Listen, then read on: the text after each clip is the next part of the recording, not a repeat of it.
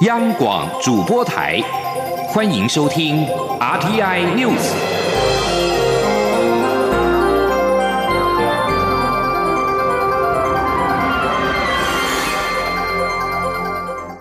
听众朋友您好，欢迎收听这节央广主播台提供给您的 RTN News，我是张顺祥。蔡英文总统跟美国智库传统基金会视讯对谈的时候表示，中国企图改变现状，破坏台湾民主体制，升高军事紧张的情势，并且限缩国际空间，使台湾人民没有办法信任中国，也为两岸关系带来更多的挑战。蔡总统出访南太友邦，回程过境美国夏威夷，与传统基金会视讯对谈。他致辞的时候做了以上的表示，并且强调台湾更有必要强化自卫以及贺祖的能力。他说：“台湾追求和平并不是敌意，但必须有足够能力保卫自由、民主及台湾人民的生活方式，这是他作为总统的基本责任。”所幸台湾并不是独自面对这个挑战，美国对台承诺更胜以往。未来台湾将持续跟理念相近国家建立更紧密伙伴关系，以实践各国相互支持、共同维护自由主权，并且免于威胁的印太战略的愿景。蔡总统指出，太平洋跟台湾具有互惠互利的关系。台湾是区域一股良善的力量，值得骄傲的民主体制，也是华人社会唯一的民主国家。一如美国副总统彭斯所言，为全球华人提供一条更加的道路。蔡英文总统海洋民主之旅在台北时间二十七号回程过境夏威夷的檀香山，侨胞特别设宴款待。总统致辞表示，依赖中国拼经济的做法提出了质疑，并且认为从数据上来看的话，当前台湾的经济成长率跟失业率都比以前依赖中国的时代还要好。总统也对于中国的一国两制台湾方案再度表达严正立场，强调台湾只要是他做总统，就一定会坚守主权，绝不接受一国两制。央广记者王兆坤来自夏威夷的报道。蔡英文总统在夏威夷的侨宴上表示，非常感谢侨胞在我们最需要支持的时候热情欢迎我，侨胞的加油声也让他内心非常感动。希望大家持续对台湾保持信心。总统指出，他三年前上任时，很多人对他有很高的期待，他也承诺要改革。然而，所有的总统都说要改革，但只有我比较广大，所以真的用力去改革，包括年金、社会安全网、经济结构转型、再生能源。可是这些台湾很需要的改革，过去的政府都因为太困难而不想做。或没有想到要做的事情，他却一分钟都没有浪费。我们全力以赴。总统表示，以前大家认为依赖中国是我们唯一的出路，现在则透过开拓多元市场的努力，让台湾各方面的经济指数看起来都有非常不错的表现。另外，也有人说，中国观光客不来了，观光就没有了。但这几年到台湾的外国旅客越来越多。来台人次来到历史新高，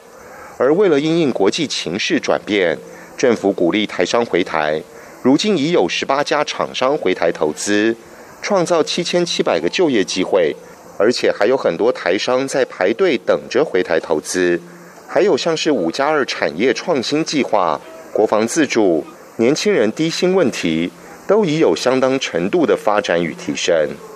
总统强调，政府布局全球。在民主国家当中，真心交朋友，同时在交往的过程中，几乎没有人给我们一个政治框架。总统说：“新经济方向要对，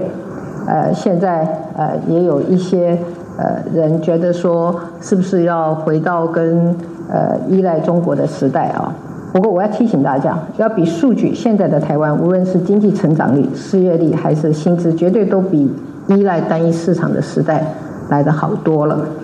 总统指出，中国习近平主席在今年年初提出“一国两制”台湾方案，将此方案加诸于台湾的意志越来越强。台湾内部很多人因此相当忧虑。但是我要请大家放心，呃，只要蔡英文做总统一天，我们绝对会坚守主权，台湾绝对不会接受一国两制。总统提到这一次出访的心得，他感受最深的是帛琉、诺鲁、马绍尔群岛这三国，跟台湾一样都是小国家，但是却有大志气。所以有些人不解为何要与这些国家维持邦交，他会建议提出这种问题的人出来看一看。这些友邦虽然不大，对国际事务的关心跟参与，以及他们对台湾的支持，绝对不输任何一个大国。总统承诺，台湾一定会对印太地区的整体民主发展、区域繁荣、集体安全做出更多贡献。这一趟海洋民主之旅的海洋，代表着广阔的世界。民主则是我们最珍贵的价值，这两件事情就是台湾今天立足世界、放眼全球最重要的基础。中央广播电台记者王兆坤在夏威夷的采访报道。新闻焦点回到二零二零总统大选，国民党跟民进党的党内初选，行政院前院长赖清德投入到民进党内总统初选，为蔡英文总统的连任之路埋下了变数。而赖清德也在即将出版的新书《用行动带来希望：赖清德的决策风格》当中，记录他当初同意接任行政院长的原因，以及接任行政院长五百天。的种种作为，赖清德并将在二十九号举办新书发表会。根据提前曝光的新书内容，赖清德在接任行政院长的任命案正式发布之前，曾经进到总统府跟蔡总统会面，就特赦前总统陈水扁、台独立场与一例一修修法以及宪政改革四大问题，跟蔡总统做出最后确认。新书当中表示，赖清德曾问蔡总统对特赦陈水扁的态度是什么？蔡英文当时也表示他会处理，并同意赖清德可以维持特赦陈水扁的说法。赖清德最后还提出希望总统启动宪政改革，蔡总统也表示未来他将会推动。另外，在民进党总统初选的时程确定要延后一个星期，因应蔡英文总统出访，民进党在二十七号召开中执会，会中通过了二零二零总统提名初选选务工作的日程调整案，同意总统初选五人协调小组的建议，初选协调时间延长到四月十二号止，民调时间延到四月十五到十七号。候选人提名名单顺延一个星期，到四月二十四号才会公布。请记者刘玉秋的采访报道。因应蔡英文总统出访，民进党总统初选五人协调小组日前开会达成共识，计划党内总统初选延后一周。民进党二十七号召开中执会，会中通过二零二零总统提名初选选护工作日程调整案及后续选护事项，提名时程确定延后一周。民进党发言人李彦荣转述中执会内容指出，考量参与总统初选的蔡英文总统适逢出访行程，为全力积极沟通协调产生提名后。选人促进党内团结和谐，中指会中同意总统初选五人协调小组的建议，总统初选协调时间延长到四月十二号止，政见发表会及民调时间以及公告时程也随之延后。在协调延长到四月十二号之后，政见发表会则延后在四月十三号至十四号举办，场次暂定为一到两场。那民调的时间则会延后至四月十五号到四月十七号举办，所以整体而言，最后将会将呃中止会公告总统初选人候选的提名名单的时间，会从原本的四月十七号延到四月二十四号。另外，为了让选务作业顺利进行，中指会也同意授权总统初选五人协调小组，在四月十二号协调截止前，先行同意协调退选名单及退选后形成同格竞选，停办证件发表会及民意调查，后续再请中指会追认。同时，为了让中指委及社会各界更清楚了解相关情形，会中也决议在四月十号再次召开中指会，由五人协调小组向中指会提出报告。据了解，中指会上虽然没有中指委对五人协调小组所做的建议有不同意见，但对于初选的民调方式，有人建议采取对比式民调，比较能忠实呈现大选竞争的效果。党主席卓荣泰则才是会将中指委的意见透过协调小组与候选人沟通。民进党人士指出，民调要采对比式或互比式民调，党内相关规程早已明定。如果两位候选人协调同意有共识的人选，就采取对比式；如果没有，则看国内主要政党是否已有提名人选，或是主流政党有无现任连任者。如果以上条件都不成立，则采互比式民调。中广电台记者刘秋采访报道。而在国民党方面，总统初选争议未解，对于是否会找高雄市长韩国瑜、新北市前市长朱立伦以及立法委员王金平面对面的沟通，国民党主席吴敦义二十七号表示，他会在适当的时间采取应该有的步骤。党内人士表示，吴敦义将会指派秘书长曾永权或者是组发会的主委李哲华，在四月十号以前分别跟三个人来沟通。而吴敦义本人则表示，如果党中央要采取征召或者是特邀，最好的时间点是在初选启动之前，以征召方式让所有共同参与初选，这是最合常理的状态。现在还在酝酿最合适的复案。请记者刘品希的报道。国民党初选争议未解，已表态角逐党内总统初选的新北市前市长朱立伦，二十六号表示，他建议党主席吴敦义应该尽快向高雄市长韩国瑜当面表达党中央有意征召，如果韩国瑜接受就征召，不必展开初选。对此，吴敦义二十七号在中常会前受访表示。并非征召就不必进入初选，征召有各种状态，最不可能的状态是在全代会通过人选之后再撤销，而在完成初选、全代会确认前征召，也会引起参与初选者的不平。因此，党中央现在还在酝酿比较合适的复案，最好的选择就是在初选启动前，以征召或特邀的方式，让所有人都参与初选。他说。所以比较合适的复案啊，当然现在还在酝酿当中，就是能够用特邀或者征召的方式，化它主动变成是被动啊。那对于某些情境上需要采取这个征召的方法，最好的选择也是在初选开始启动之前，就能够用征召的方式。让他来参与已经表态或者甚至已经领表的人，他来共同参与初选的过程。胡敦义强调，如果有所谓的征召或是特邀，不会等到七月全代会才进行，会提早一点。至于是否会在韩国瑜访中返台后，与韩国瑜及已表态参选的朱立伦、王金平面对面沟通，吴敦义强调，他会在适当的时间采取应该有的步骤。对于韩国瑜究竟是否有意愿，他还没有跟韩国瑜当面谈过，所以这是他必须要实地了解的状况。央广记者刘聘熙在台北的采访报道。美军印太司令部司令戴维森二十七号说，解放军迅速的提升，超越第一岛链的影响力，对台湾在内的美国盟邦是首要威胁。国防部亚太助理部长薛瑞福则说，要强化跟台湾的伙伴关系。众院军事委员会上午举行印太区域的美国国家安全挑战与美军活动听证会。薛瑞福、戴维森以及联合国盟军指挥部的司令兼驻韩美军司令艾布兰受邀出席。薛瑞福以及戴维森在事先准备的书面证词当中，都点明了俄罗斯跟中国是美国印太区域的主要威胁。关于解放军，除了提到关切南海军事化，也都谈到了台湾。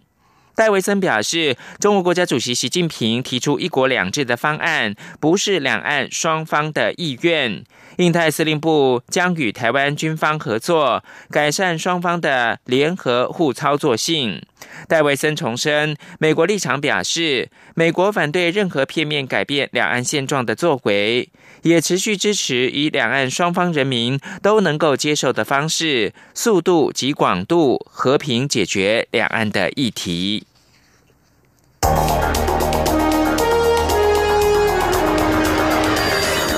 敏锐的新闻嗅觉，延伸您的视野，让您听到最硬的两岸焦点。连线访问这次随团出访的央广记者王维婷。是的。今天在大陆福建平潭举办了一场两岸关系研讨会，对世界经济与亚洲会产生哪些影响呢？其中五百个是感染艾滋病的孩童，那分散在呃广东。从正经情势分析、两岸交流观察到新闻现场直击，两岸 ING 有最多元的声音、多面向的观点以及最专业的剖析。请收听每周一到周五晚间六点到七点，由中央广播电台新闻部黄丽杰、韩启贤制作主持的《两岸 ING》。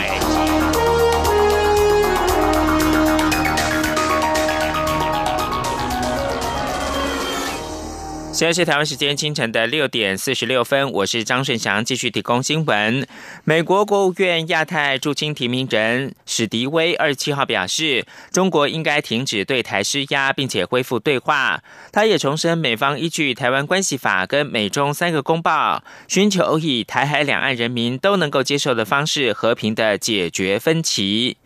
史迪威在联邦参议院外交委员会提名听证会提出书面证词，谈及到中国时表示，作为战略竞争对手，中国展现长期挑战。谈及到两岸，史迪威并且表示，中国应该停止对台湾施加压力或者是威胁，并且恢复跟台湾民主政府的对话。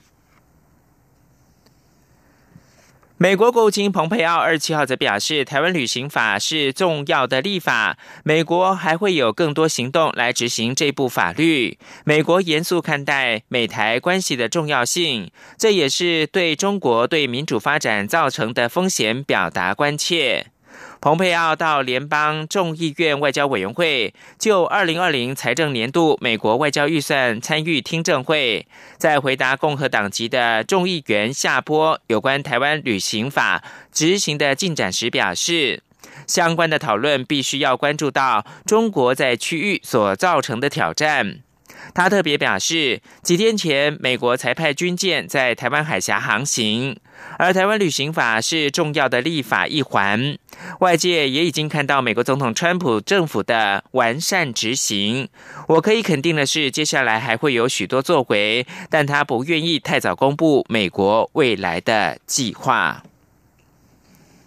新闻焦点回到台湾的经济面，行政院国家发展委员会公布二月的景气对策信号综合判断分数是十七分，较上个月减少三分。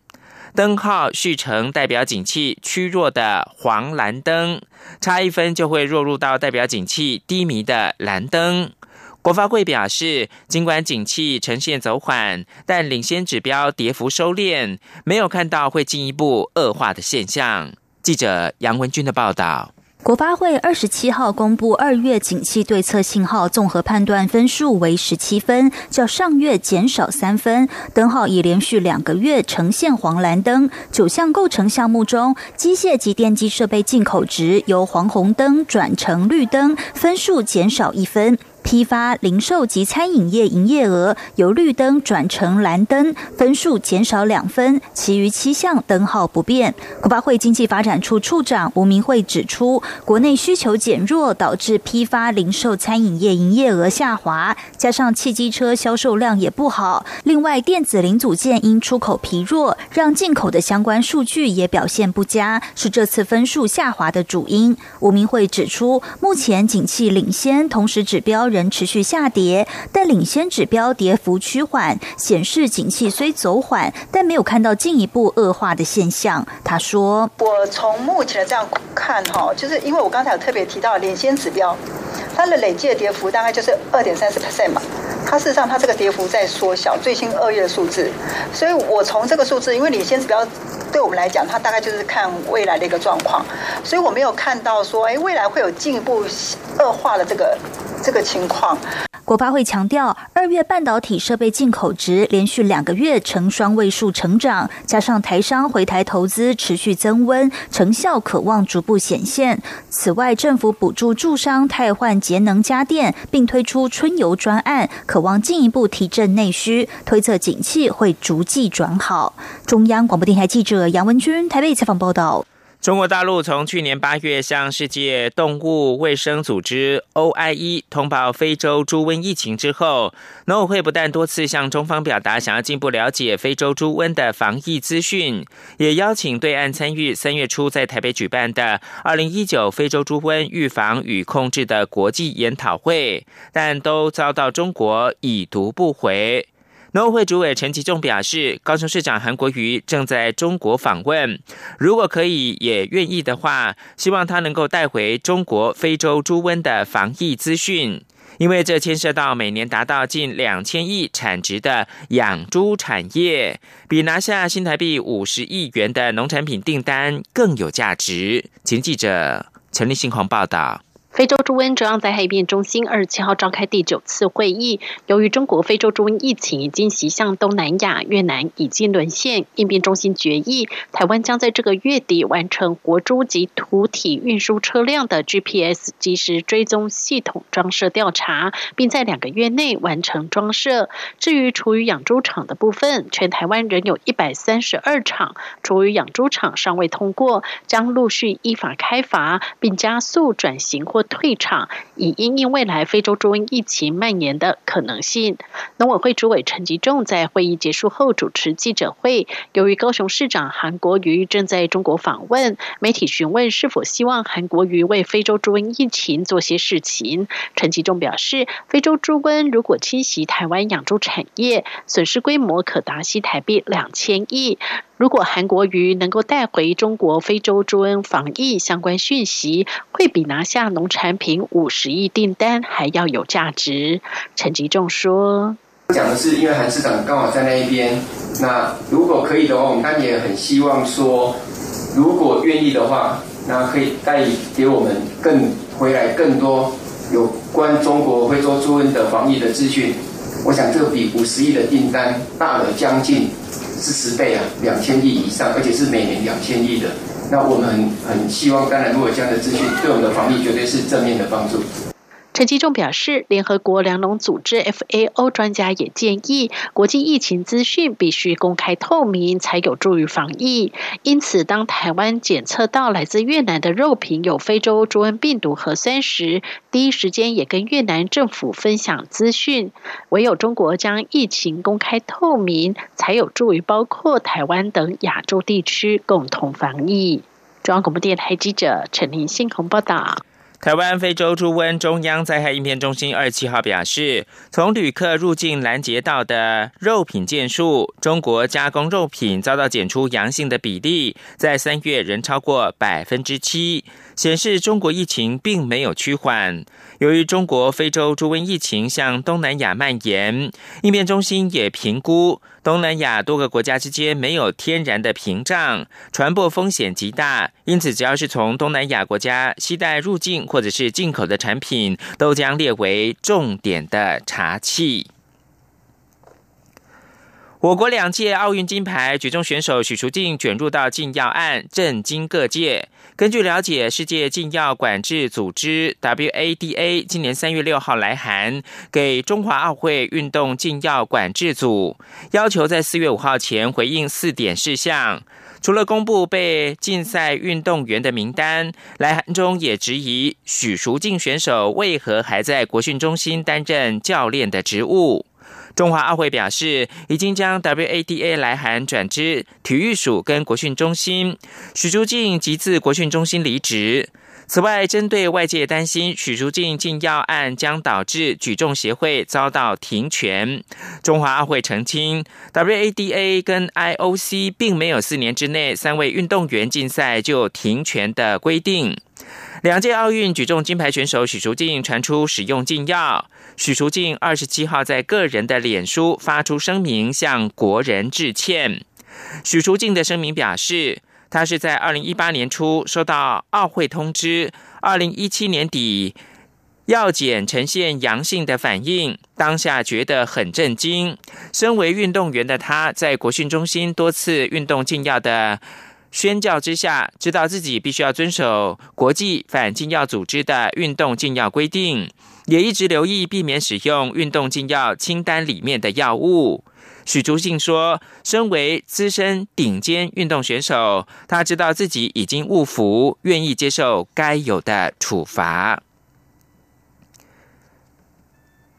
九二一级级大地震是台湾历史上最严重的自然灾害之一。历经十年研究，中研院的研究员徐雅茹表示，他们利用全球卫星观测定位系统量测的地表位移时间序列，发现地震运震过程当中并不是单一的线性相关，而是一种非线性的变形。若针对岩石的强弱，还有变形速度的快慢来进行研究的话，将能够推估地震的再现周期。请听记者杨文军的采访报道。在科技部及中央研究院长期的支持下，中央研究院地球科学研究所研究员徐雅茹研究团队，透过一九九九年九二一级级大地震震后长达十年以上，由全球卫星观测定位系统 GPS 量测的地表位移时间序列，解析台湾造山带下部地壳变形特性。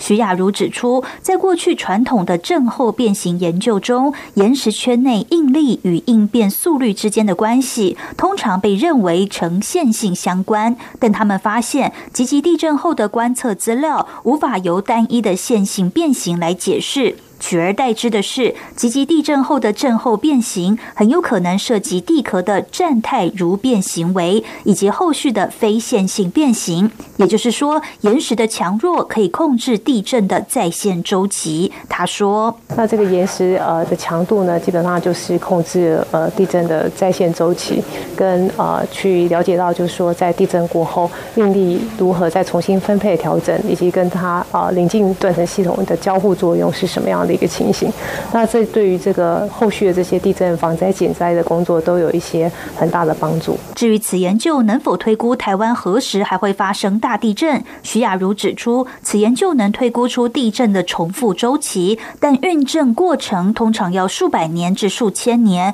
且岩石参数有很多种，现在只能找出几个参数，还有很多是未知的，所以还要进一步去研究。此研究成果于今年二月二十七号刊登在美。国科学发展协会下的顶尖学术期刊《科学前沿》。中央广播电台记者杨文君台北采访报道。传递东南亚在台受刑人新生的新书在最近发表了，请听江昭伦的报道。历届移民公文学奖多少都会收到来自监狱的东南亚受刑人投稿，加上灿烂时光东南亚书店长期以来也常收到来自东南亚受刑人的来信，表达心声。这些书信经过整理，近日由灿烂时光集结成《家关不住的灵魂暗夜的光》一书出版。总策划人东南亚教育科学文化协会秘书长蔡雅婷指出，他经常会代表灿烂时光书店与这些东南亚受刑人通信。这些书信中，有些人写的是受刑人亲身遭遇，有些可能是周遭朋友的故事或创作，有时以母语书写或请人代笔，表达受刑人懊悔、思念或难过的心情。但也有受刑人书写入狱之后与母亲和解的过程。有一位受刑人则用受刑人代号数字为题，描写一个人的名字被剥夺的感受。还有一位绿岛监狱越南受刑人写道犯罪背后发生的原因，叙述一名外籍移工因为遇到不好的雇主而逃跑，跑到工地工作，却因为非法身份遭到工地老板苛刻不给待遇，逼使他犯下伤人罪行。但他没有选择逃跑，而是选择承担这样的罪过，入狱服刑。蔡雅婷说，她整理稿子或书信时，会感觉到好像是这些受刑人对她的一种托付，想要对外诉说他们的心声。但同时，她也曾一度担心，书出版之后会不会对受害人家属造成再次伤害。但最终书出版了，她希望可以让外界了解这些东南亚受刑人犯罪背后的原因，对他们有多一些的理解。蔡雅婷说。毕竟这些人不管是移民或者是移工，他就是会回来这个社会上啊。有没有可能在这个过程当中，透过文字也好，或透过与书店联系的这种外界的一点点关心也好，他有没有可能在出来之后，不要那么容易的再走上回头路？所以我是希望透过这本书籍也好，让更多的乐听众可以知道，可能受刑人他，尤其在外籍受刑人他犯罪的背后是什么样。的成因，那有多了一点点的理解也好，或多那么一点点的包容也好。蔡雅婷表示，她接触这些受刑人时，其实并不会感觉到对方是所谓的坏人。他说，就像书的最后一篇，一位受刑人写道：“他们也希望自己终有一天能白如雪，得到外界原谅，上天原谅。”中国电台记者张昭伦台北三访报道。新闻由张顺祥编辑播报。